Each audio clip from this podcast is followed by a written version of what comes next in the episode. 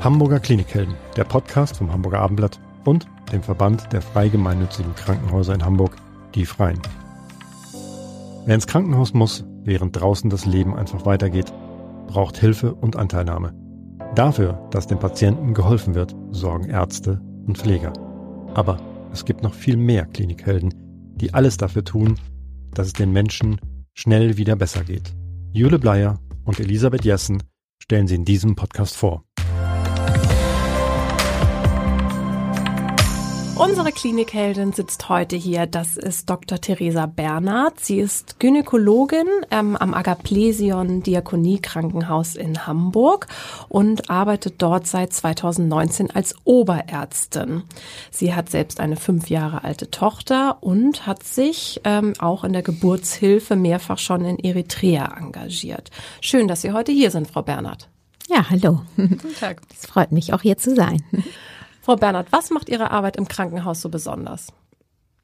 Also ich ähm, arbeite ja in einem ein, genau, in einem Krankenhaus hier in der Klinik mitten in Hamburg und wir sind eigentlich gar nicht so ein riesengroßes Krankenhaus, sondern ähm, mittelgroß und haben ein Team aus Ärzten. Wir bestehen aus fünf oder wir sind ein, haben einen Chefarzt, wir sind sechs Oberärzte und zehn Assistenzärzte. Und ich bin, wie gesagt, eine von den Oberärzten. Und da wir ein gar nicht so ganz großes Team sind, ähm, arbeite ich eigentlich überall mal äh, tagsüber ein bisschen. Also ich, ich bin eigentlich überall im Einsatz, ähm, aber natürlich auch unter anderem besonders gerne in der Geburtshilfe. Und da ähm, arbeite ich in mache eine Sprechstunde, in der ich Schwangeren sehe. Ich betreue aber auch Geburten und äh, bin auch im OP. Wie wichtig ist denn das Agaplesion im Ranking? Es gibt ja immer dieses Geburtsranking äh, in Hamburg, wer die meisten hat und so weiter. Äh, wie viele Geburten hat das Agaplesion pro Jahr? Ähm, wir haben so durchschnittlich 1400 Geburten und äh, sind dadurch eher sozusagen im mittleren bis, un bis unteren Bereich, weil wir haben ja jetzt in Hamburg doch drei sehr große Geburtskliniken, die haben jetzt über, 1000, äh, über 3000 Geburten. Und kommen die mhm. Frauen eher aus dem Umfeld, äh, also aus einem Spüttel, oder kommen die von weit her? Nee, die kommen aus dem Umfeld, die mhm. Frauen, die bei uns entbinden. Mhm. Genau. Können Sie uns äh, noch mal so ein bisschen erklären? Also die, äh, Sie haben ja gesagt, Sie machen alles da in der Klinik, also was halt gerade anfällt, die Frau für alles. Äh, wie sieht denn so ein Arbeitstag bei Ihnen aus? Genau. Also wir fangen morgens natürlich mit einer Frühbesprechung und einer Übergabe an und dann sind wir sind wir schon teilen wir uns ein. Also der also ich mache dann zum Beispiel die Geburtshilfe und ähm, bin die ganze Zeit im Backup oder äh, für Gespräche oder mache Ausbildung, mache die Visite. Ähm, dann habe ich einmal die Woche einen festen Tag, an dem ich Sprechstunde habe. Da bin ich sozusagen in der Ambulanz zu finden und äh, sehe, mache Indikationssprechstunde, sehe zum Beispiel Frauen ähm, und da wird beraten, muss ein Kaiserschnitt gemacht werden oder nicht, oder es sind nochmal Fragen, die speziell an einen Oberarzt gestellt werden sollen oder die speziellere Fragen, die ich beantworte. Oder ähm, ich sehe natürlich auch Patientinnen mit Krebserkrankungen, wo wir dann ähm, die Indikationen und die Behandlung planen und stellen und Operationen planen. Und dann gibt es andere Tage, da bin ich sozusagen den ganzen Tag im OP. Sie haben eben schon mhm. das Thema Kaiserschnitt angesprochen. Das ist äh, wahrscheinlich ein großes Thema, beziehungsweise war es mal eine Zeit lang. Gibt es mehr Frauen, die sich einen geplanten Kaiserschnitt wünschen oder ist genau das Gegenteil der Fall? Wollen die Frauen heutzutage unbedingt eine natürliche Geburt? Ähm, also ich die, der Geburtsmodus, wie wir das ja dann immer so nennen, ist schon auf jeden Fall ein ganz, ganz großes Thema und bewegt jede Frau. Ähm, es ist, ähm, ich würde mal sagen, eigentlich die meisten Frauen möchten gerne auf dem spontan, auf dem natürlichen Weg sozusagen entbinden. Aber es gibt natürlich auch viele Indikationen, wo man sagt, wir empfehlen, dass ein Kaiserschnitt geplant durchgeführt wird. Sei es zum Beispiel, dass Frauen voroperiert worden sind, dass äh, Kinder in Beckenendlage liegen, das heißt, dass der Kopf sozusagen nach oben zeigt. Dann besprechen wir in der Sprechstunde erstmal, ob eine äußere Wendung möglich ist. Das heißt, man kann Kinder ähm, von außen mit den Händen mit einem mit so einem Handgriff drehen und in die richtige Position bringen. Ähm, Zwillingsschwangerschaften, wie wird geboren? Jedenfalls sozusagen wird das immer individuell entschieden und besprochen. Wir, wir haben natürlich aber auch, ich sehe natürlich auch Frauen, die ganz bewusst zu uns kommen und sagen, ich möchte mein Kind mit einem Kaiserschnitt entbinden. Und wird das auch einfach gemacht, wird diesem Wunsch nachgegangen ähm, oder ja. empfiehlt man den Frauen trotzdem eine natürliche das, Geburt? Das, dem Wunsch wird nachgegangen. Ich würde natürlich immer auch genau nachfragen, warum sie das wünscht, was ihre Sorgen sind. Also vielleicht kann man auch bestimmte Ängste vor einer natürlichen Geburt auch nehmen ähm, und das besprechen. Aber ähm, Tendenziell würde ich immer sagen, wenn eine Frau kommt und einen Kaiserschnitt möchte, nachdem wir sie aufgeklärt haben und eben Fragen besprochen haben und äh, machen wir, führen wir, führe ich ähm, geplante Kaiserschnitte durch. Was sagen ja. die Frauen denn, äh, wenn die kommen und sagen, ich möchte jetzt gerne einen Kaiserschnitt? Wie begründen die das? Das ist natürlich total unterschiedlich. Sei es, ähm, man hat jahrelang versucht, schwanger zu werden und jetzt ist endlich nach vielen Jahren oder nach Kinderwunschbehandlungen ähm, eine Schwangerschaft eingetreten und man möchte das kleinste Risiko eingehen, ähm, sozusagen bei der Geburt. Sei es, die Vorgeburten waren traumatisch, sie hat schlimme Erfahrungen gemacht in, in, bei vorangegangenen Geburten sei es, es gab schlimme Geburtsverletzungen, wo auch manchmal dann wir, nachdem wir aufgeklärt haben und besprochen haben, dann sagen, okay, jetzt machen wir doch lieber einen Kaiserschnitt, um nicht nochmal eine Geburtsverletzung zu verstärken. Ähm, dann gibt es natürlich auch Frauen, die sagen, die Sorge haben vor Verletzungen des Beckenbodens und ähm, Inkontinenzen im Alter oder die später auftreten. Das sind natürlich auch Dinge, die wir ernst nehmen müssen und die wir besprechen müssen. Und sowas passiert nicht bei einer, ähm, beim Kaiserschnitt? Also es gibt äh, viele Studien, die zeigen, dass die Inkontinenzrate oder die, wir nennen das ja dann Beckenbodeninsuffizienz, die Verletzung, weniger sind nach einem geplanten Kaiserschnitt. Und Sie mhm. haben jetzt gerade noch erwähnt, dass viele, dass es weniger Geburtsrisiken gibt beim äh, Kaiserschnitt. Ähm, ja, genau, habe ich auch überlegt, als ich das ausgesprochen habe. Ähm, ich denke schon, dass wir, dass das medizinische System ja schon so ist, bei einem geplanten Kaiserschnitt ist das Risiko, dass wir ein gesundes Kind auf die Welt bringen. Also es ist ein sehr ähm, sicheres Verfahren. Okay. Wie ja. häufig kommt es denn vor, dass eine natürliche, also natürlich angegangene und geplante Geburt dann doch in einem Kaiserschnitt endet, weil vielleicht es dem Kind nicht gut geht, die mhm. Herztöne nicht in Ordnung sind, es zu lange dauert?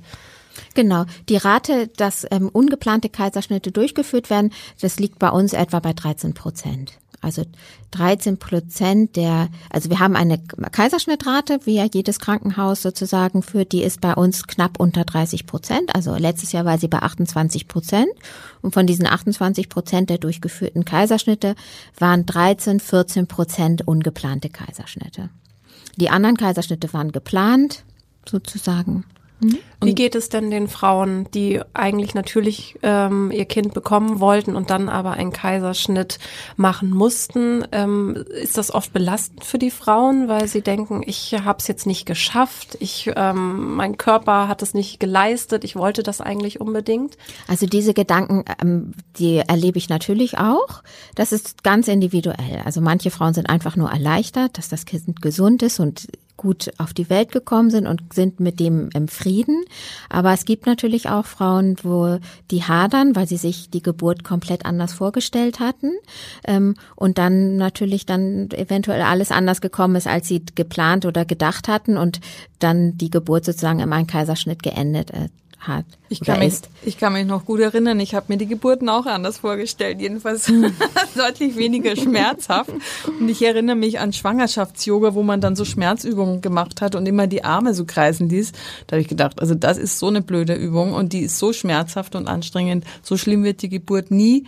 Ähm, ja, man kann sich irren im Leben, aber ähm, aber da sind wir schon beim guten Stichwort Schmerzen. genau. Wie ist es denn mit Schmerzmitteln? Ähm, wollen, äh, also werden Schmerzmittel oft äh, gegeben unter der Geburt? Sagen Frauen auch, ich möchte das gar nicht oder möchten sie es unbedingt? Und wenn ja, was für Möglichkeiten hat man denn eigentlich? Also wir, ganz viele Frauen kommen, wir machen ja auch Geburtsanmeldung. Wir führen normalerweise ein Gespräch ähm, so in der 30. Schwangerschaftswoche und sprechen über ähm, spezielle Wünsche, aber auch Risiken. Und also jede Frau bekommt eigentlich ein Anmeldegespräch. Und ich würde schon sagen, die meisten Frauen sagen, sie wünschen sich eine Geburt, die so natürlich wie möglich sein soll. Und ähm, würden sagen auch, also viele Frauen sagen auch, sie möchten versuchen, ohne Schmerzmittel auszukommen.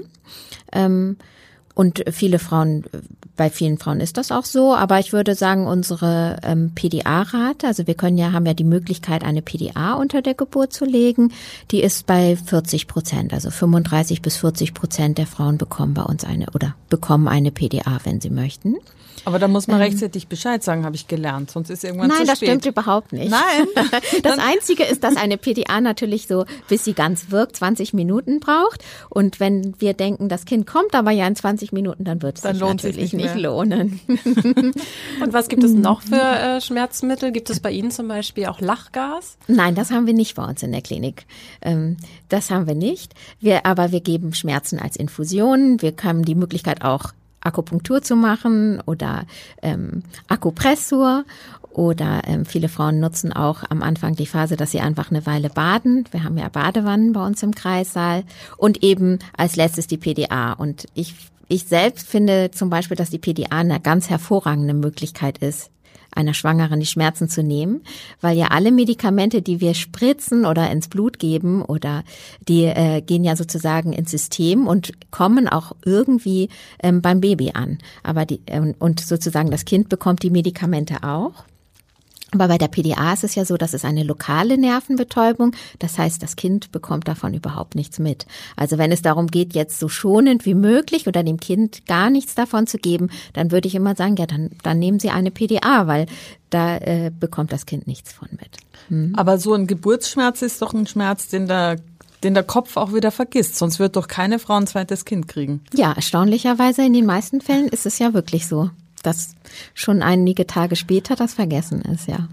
Sie haben ja schon gesagt, Sie sind kein sehr großes Krankenhaus. Ähm, gibt es bei Ihnen, kann jede Schwangere, die zu Ihnen kommt und bei Ihnen ihr Kind kriegen will, äh, wird die auch aufgenommen oder müssen Sie manchmal sogar sagen, nee, oh Gott, jetzt sind wir zu voll oder müssen auch Schwangere, die vielleicht kommen, mal weggeschickt werden, weil Sie sagen, alle Kreissäle sind dicht, wir können hier gerade gar nichts das, machen? Den Luxus, wir haben zum Glück, ähm, sind wir doch so gut aufgestellt. Also wir haben, dadurch, dass wir 1400 Geburten etwa haben, mit vier Kreissälen sind wir eigentlich von der Anzahl der Kreissäle fast so aufgestellt wie die großen Krankenhäuser.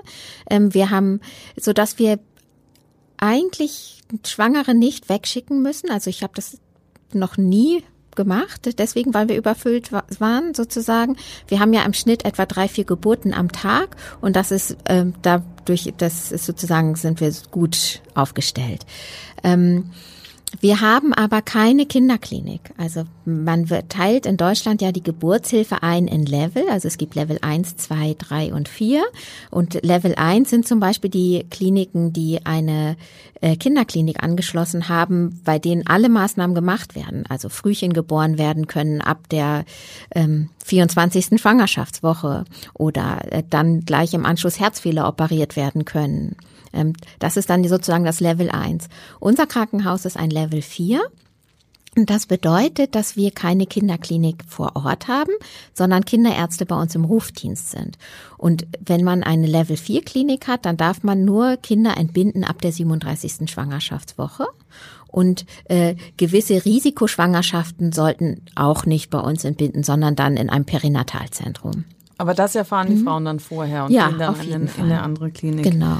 Mhm. Ähm, jetzt haben Sie gerade schon von schwierigen Schwangerschaften erzählt. Ähm, wie ist denn der Anteil älterer Schwangerschaft, äh, Schwangerer? Weil das ist ja auch so ein, also man ist ja ganz schnell Risikoschwangere. Ab welchem Alter eigentlich? Ab 35, glaube ich, oder? Ja, genau. Ab 35 gilt die Schwangerschaft als Risikoschwangerschaft. Und jetzt, ich habe das nämlich extra nochmal nachgelesen, ähm, waren, sind ja die Ge die Rate des oder das Durchschnittsalter der, der Frau in Deutschland ist ja bei 30,5.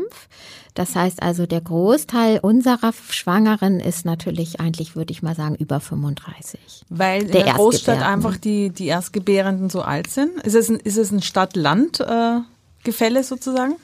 Ja, äh, das weiß ich ehrlich gesagt gar nicht so genau, aber es ist natürlich, hat glaube ich schon was damit zu tun, dass wir Frauen jetzt ja doch sehr äh, oft oder die berufliche Karriere oft im Vordergrund steht und wir uns sehr spät entschließen, Kinder zu bekommen, was ja auch so ein bisschen gefördert wird in den Medien, finde ich. Irgendwie sieht man ja immer wieder auch Bilder von irgendwelchen Promis, die sehr spät noch ihre Kinder bekommen haben, sodass viele Frauen sozusagen denken, sie haben viel Zeit, Kinder zu bekommen.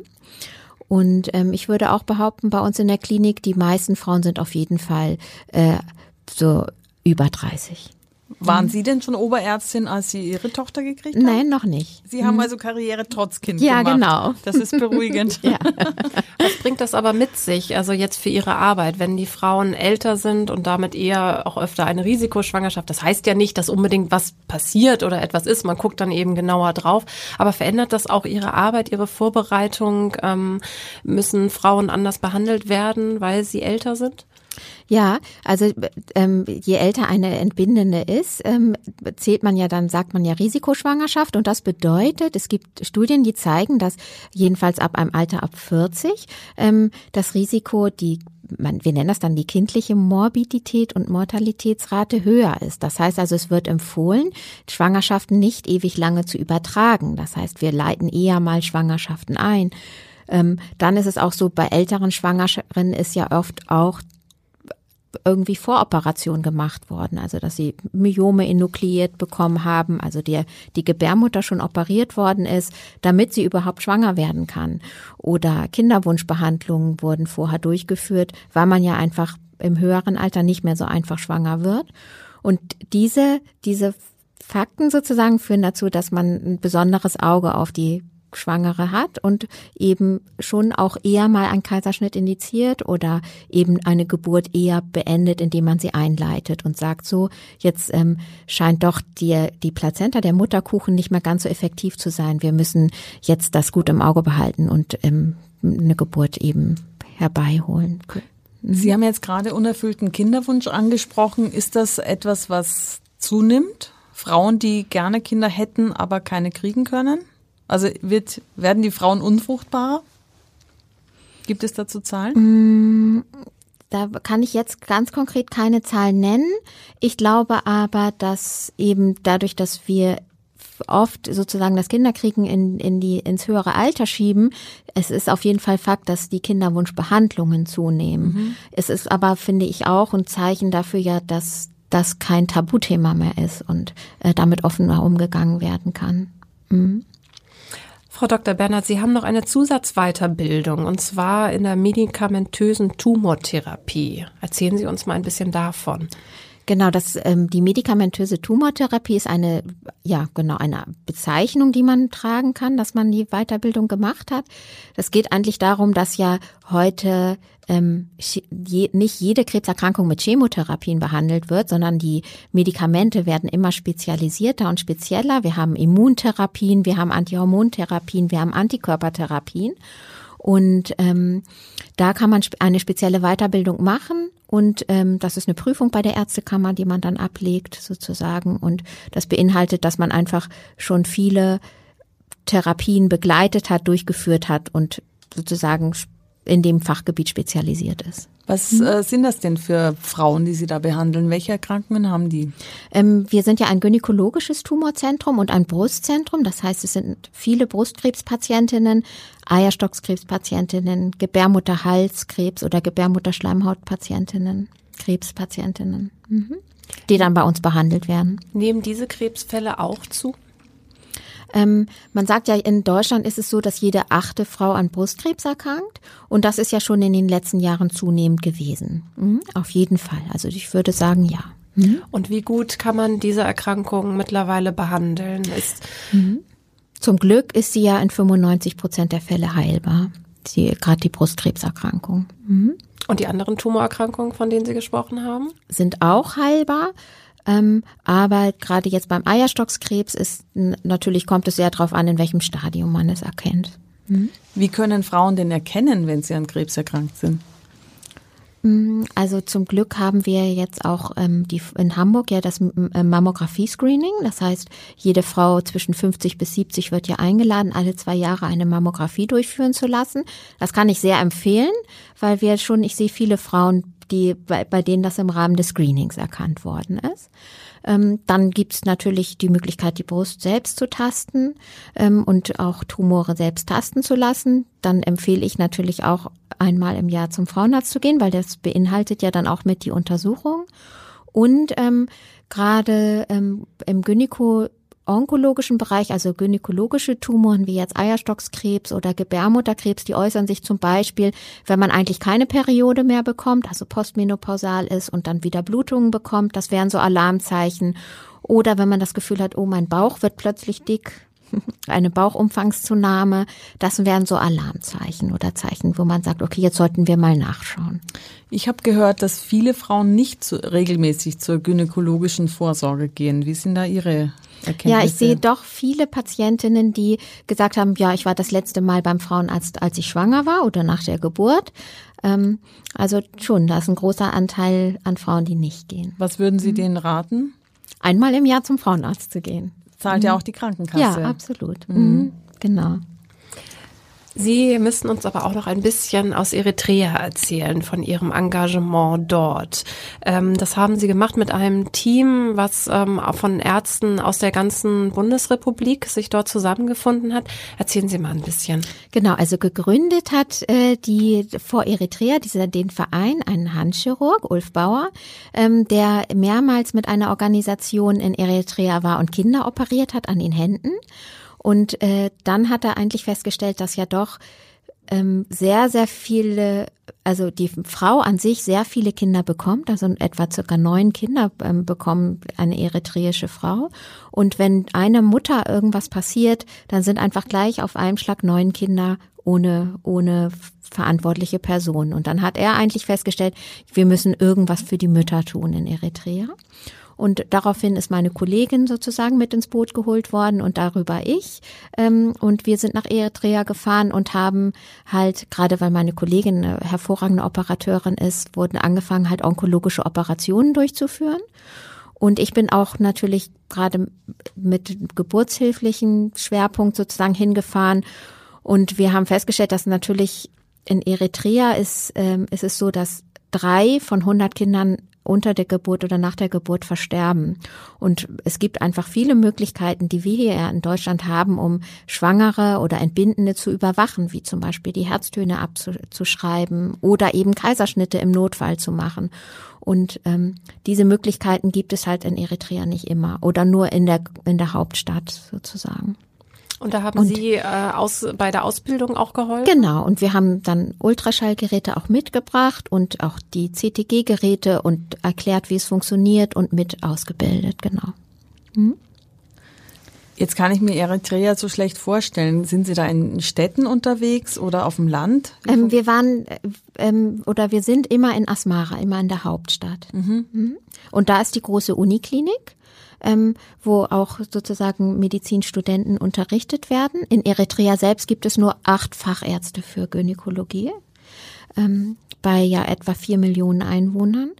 Und ähm, viele Frauen, die gebären, machen das natürlich auf dem Land. Da gibt es auch kleine Gesundheitszentren. Aber sobald etwas kompliziert wird oder ein Kaiserschnitt gemacht werden muss, ähm, sind sie dann zum Teil zehn Stunden, zwei Tage unterwegs, ähm, um dann in die Universitätsklinik zu kommen und dort dann einen Kaiserschnitt zu bekommen. Wahnsinn, das und kann man sich wir, hier als ja. Schwangere genau. überhaupt nicht vorstellen. Was haben wir für einen Luxus hier in, in unserer in, in Deutschland, in Hamburg überhaupt, also einfach mit dieser großartigen medizinischen Versorgung. Genau. Und auch dieses Notkaiserschnitt gibt es gar nicht, dass man halt innerhalb von wenigen Minuten ein Kind auf die Welt holen kann, sondern das bedeutet, dauert immer eine Stunde. Ähm, oder ich gerade Vorsorgen werden nicht gemacht. Ich habe eine Frau mit entbunden in Eritrea, die war tagelang unter der Geburt. Das Kind konnte nicht geboren werden, weil es einen Wasserkopf hatte. Und das war vorher mit Ultraschall halt nicht diagnostiziert worden. Und natürlich kann ein Kind mit Wasserkopf nicht auf natürlichem Wege geboren werden. Und diese Frau kam dann in die, in die Uniklinik und da war dann die Gebärmutter auch schon gerissen, sozusagen. Also so Fälle, wo man denkt, wenn wir einfach Ultraschall vorher gemacht hätten oder gehabt hätten, dann wäre sie rechtzeitig einfach in die Uniklinik gefahren und man hätte einen Kaiserschnitt gemacht. Genau. Wie oft waren Sie dort? Sechsmal. Mhm. Und werden auch weiter hinfahren oder? Genau, also im Moment ist es so, dass Eritrea ganz streng ist mit den Corona-Richtlinien. Das heißt, sie haben keine NGOs, also nicht Regierungsorganisationen ins Land gelassen. Ähm, deswegen mal sehen, wie sich das entwickelt jetzt in Zukunft. Mhm. Ich würde gerne noch mal auf Ihre Klinik zurückkommen und Ihre Arbeit in der Klinik. Ist das eigentlich ein eher weibliches Team, in dem Sie arbeiten, oder sind da auch viele Männer dabei? Ähm, also hauptsächlich ist es weiblich. Es gibt äh, fünf Männer in meinem Team. Also unseren Chefarzt, zwei, äh, drei Oberärzte und einen Assistenzarzt. Wie viele Oberärzte waren es insgesamt? Wir sind ja, eigentlich sind, also wir sind sechs Oberärzte, wobei eine der Kolleginnen nur fürs Beckenbodenzentrum zuständig ist, also sozusagen fünf Oberärzte. Okay, aber da ist es ausgeglichen in der Ja, Oberarztleitungsebene. ja, genau. Ist denn die Gynäkologie, Gynäkologie insgesamt noch eher eine weibliche Domäne? Ja. Ja? Also erstmal ist ja die Medizin an sich ja immer weiblicher oder femininer. In der Gynäkologie ist es natürlich auch so, aber es gibt vereinzelt doch auch immer wieder Männer, die sich für das Fach entscheiden. Gibt es denn überhaupt männliche Hebammen in Hamburg? Ist Ihnen schon Nein. mal jemand begegnet? Nein, in Hamburg nicht. In Eritrea ist es ein ganz männliches Fach. Das Sehr ist wohl, interessant. das ist wohl, weil Eritrea ja lange ähm, sozusagen italienisch war ähm, und in Italien sei es, wurde mir gesagt, gang und gäbe, dass männliche Hebammen sind, also dass es männliche Hebammen gibt. Aber nein, hier in Hamburg ähm, wüsste ich nicht, dass es einen männlichen, eine männliche Hebamme gibt. Interessant. Können Sie Frauen, ähm, die jetzt schwanger sind und das hören und sich auf die Geburt vorbereiten und wenn es die erste Geburt ist, dann macht man sich ja wahrscheinlich sehr, sehr oder man macht sich sehr viele Gedanken, wie es alles sein könnte. Was können Sie denen für Tipps mit auf den Weg geben? Also ich glaube, ich würde immer sagen, dass man offen sein muss und nicht zu dolle sich Vorstellungen machen, wie etwas ablaufen soll. Also dass man versuchen soll, sich gar nicht so groß den Druck zu setzen im Sinne von, ich muss jetzt die perfekte Geburt hinlegen. Weil ähm, meine Erfahrung ist, wenn man es so ein bisschen drauf ankommen lässt, und sich auch beraten lässt ähm, und gerne auch immer sagt sozusagen, was man mag und was einem passt und was nicht.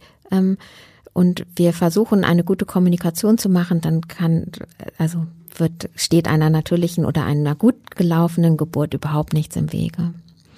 Auch wenn sie mit Kaiserschnitt enden sollte. Aber die Hebamme hat ja auch immer einen ganz wesentlichen äh, Part bei der ganzen Sache. Also Sie als Ärztin sollen ja eigentlich nur eingreifen, wenn es ein Problem ja, gibt. genau. Genau, aber die Hebamme, das, die, das sind einfach so die, die größten Motivatoren, finde ich, die, also vielleicht gibt's auch noch Fußballtrainer, die das können, aber wenn so eine Hebamme einem sagt, du machst das so toll und man denkt, okay, man ist die best oder die beste Gebärende, die diese Welt jemals gesehen hat, das motiviert einen sehr. Also, Absolut, total. Ja. Und es ist ja auch alles immer eine Teamarbeit. Ne? Ja. Also die, die Entbindende, der Partner oder die Partnerin ähm, und die Hebamme und wir Ärzte. Also absolut, das sehe ich absolut als Teamarbeit. Mhm. Aber Sie haben ja eigentlich Frauen immer nur in Ausnahmesituationen. Ist das nicht auch belastend? Also die, die, die haben Schmerzen, ja, die müssen Kinder auf die Welt kriegen oder sie haben Krebs und müssen getröstet werden und sie müssen eine äh, medizinische Behandlung für die finden. Ist das nicht auch belastend? Nee, ich, ich finde es sehr, also es ist, es gibt ja ganz viele, gerade unter der Geburtshilfe, wie ich dadurch, dass man ja viel Erfahrung hat, weiß man, wie schön es enden wird, egal auf welchem Weg und wie froh wir sind. Und ähm, ich empfinde es als sehr intensive Arbeit und ähm, jemanden begleiten zu können und irgendwie es zu schaffen, ähm, es einen Ticken besser zu machen, das finde ich wahnsinnig befriedigend und ähm, schön an dem Beruf. Frau Dr. Bernhard, ganz herzlichen Dank, dass Sie uns diesen Einblick gegeben haben. Ja, Vielen- danke auch. Vielen Dank. dass ich das machen durfte.